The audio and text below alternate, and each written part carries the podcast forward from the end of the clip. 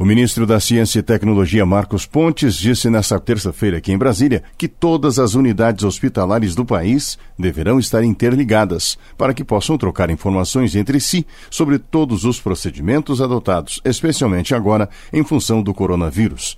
Para ele, este, pelo menos, é o legado positivo da pandemia. Pouca coisa a gente pode tirar de bom de uma situação de vírus, etc., mas isso é uma situação que vai ficar como legado para o sistema de saúde todas as unidades de saúde, hospitais do país conectadas na internet. Então, nas próximas duas ou três semanas, nós vamos fechar isso aí. Faltava 16.202 duas unidades. Daqui umas duas, três semanas não vai ter mais nenhuma unidade de saúde não conectada na internet no país. Estudos sobre o uso da tecnologia em sistemas hospitalares apontam que o registro médico computadorizado, que também é chamado de prontuário eletrônico, é a aposta da combinação de computadores com redes de telecomunicações, informações médicas e dados eletrônicos de pacientes para melhorar a qualidade do cuidado de saúde, a produtividade dos profissionais do meio, além de ser facilitador do acesso com redução de custos administrativos e prestação de serviços com qualidade. Até surgir o novo coronavírus, apenas um sistema de registro de pacientes denominado RATA,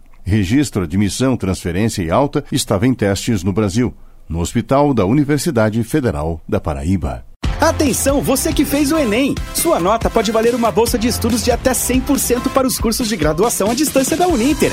Isso mesmo! Até 100% de desconto em mais de 90 cursos. Transforme seu futuro. Acesse o site e inscreva-se agora. Uninter, a melhor educação à distância do Brasil. Uninter.com De Brasília, Paulo Otaran.